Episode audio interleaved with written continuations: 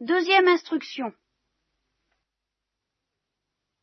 Je vous ai dit hier, euh, qu'en somme, le, Sacré-Cœur ne, nous rappelle pas, je parle toujours de, des paroles du Christ et de sa manifestation à Marguerite Marie, c'est tout de même de là que je parle et à ça qu'il faut toujours en revenir, euh, je vous ai dit que ça ne nous rappelle pas tout l'Évangile, ni toute la Bible, mais ça nous en rappelle le noyau, et, alors précisément en un sens qui n'est pas tellement différent, et sur lequel on pourrait philosopher, mais c'est pas mon but, euh, mon, désir pendant l'écho, euh, le cœur de la Bible, le cœur de la révélation.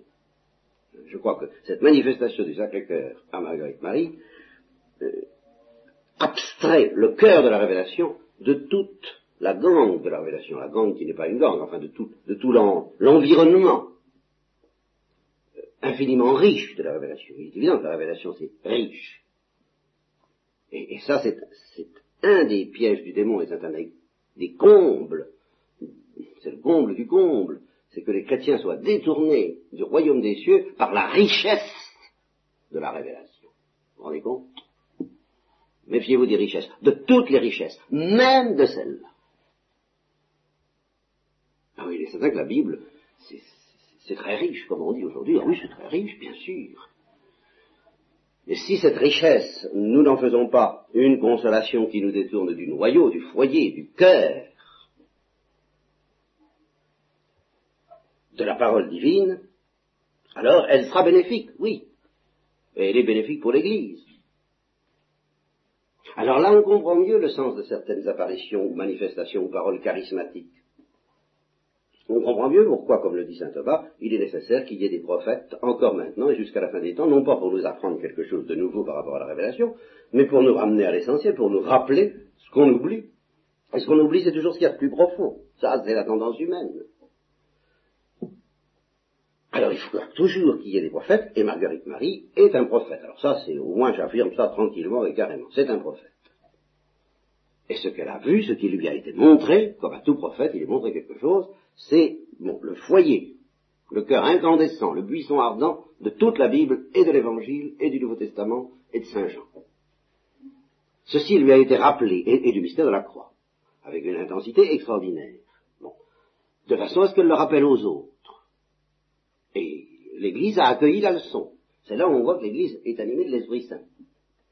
Même si le démon la secoue de temps en temps, et quelquefois dans des proportions ahurissantes, au total, il est animé de l'Esprit Saint pour avoir accueilli les révélations d'un prophète qui était une religieuse visitandine, vous savez, il faut, vraiment être humble, hein, en fin de compte.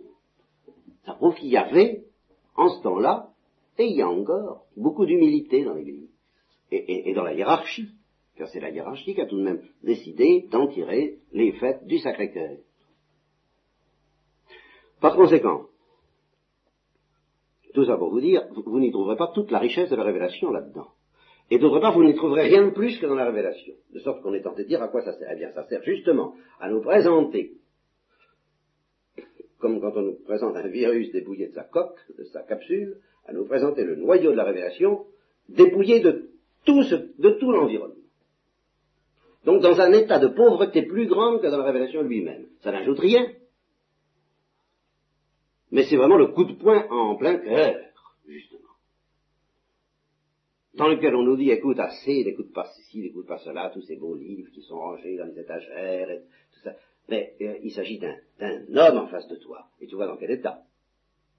Et qui en même temps brûle de gloire. Et tu vois de quel feu. Bon, tu ne peux pas oublier le reste, quand même. Donc, rappel du foyer incandescent de la révélation. Et, abstraction faite de tout le reste.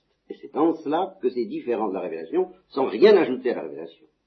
Et même plutôt en soustrayant. Voilà, c'est la seule originalité des prophéties de ce genre, c'est qu'elles soustraient, elles ignorent